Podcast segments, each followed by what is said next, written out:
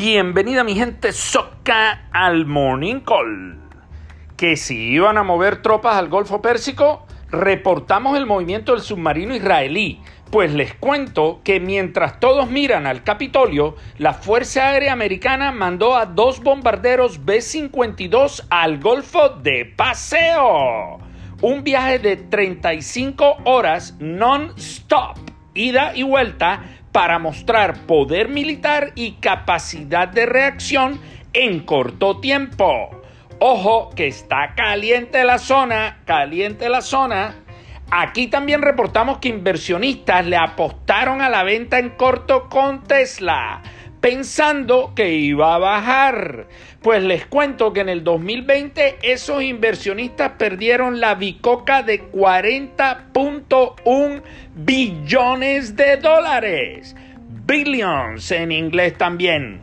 Eso es mucho billete, mucho billete. Ojo al dato. Sigamos con Musk porque si hay alguien que tuvo un 2020 súper exitoso, fue Elon. La acción de Tesla subió 743% en lo corrido del año y su patrimonio personal se disparó como un cohete de SpaceX, sobrepasando de lejos los 100 billones de dólares, dejándolo hoy como el hombre más rico en la Tierra con un patrimonio de 191 billones de dólares. ¿Ya se leyeron la biografía? Tremendo emprendedor, tremendo emprendedor. Moody's proyecta para América Latina y el Caribe una perspectiva negativa en 2021.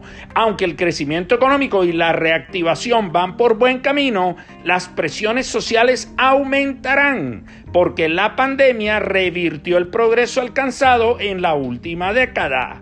Esto durará de 12 a 18 meses. ¡Está maluco el bejuco!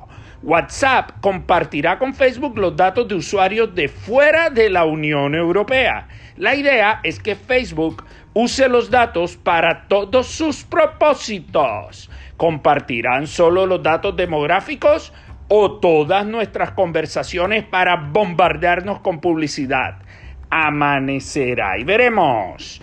Hoy es viernes y aquí seguimos dando la pelea a seguir cuidándose mientras nos ponemos la vacuna. Los mejores días están por venir. De esta salimos juntos. Vamos para adelante. Fuerza y pulso. Feliz fin de semana para todos.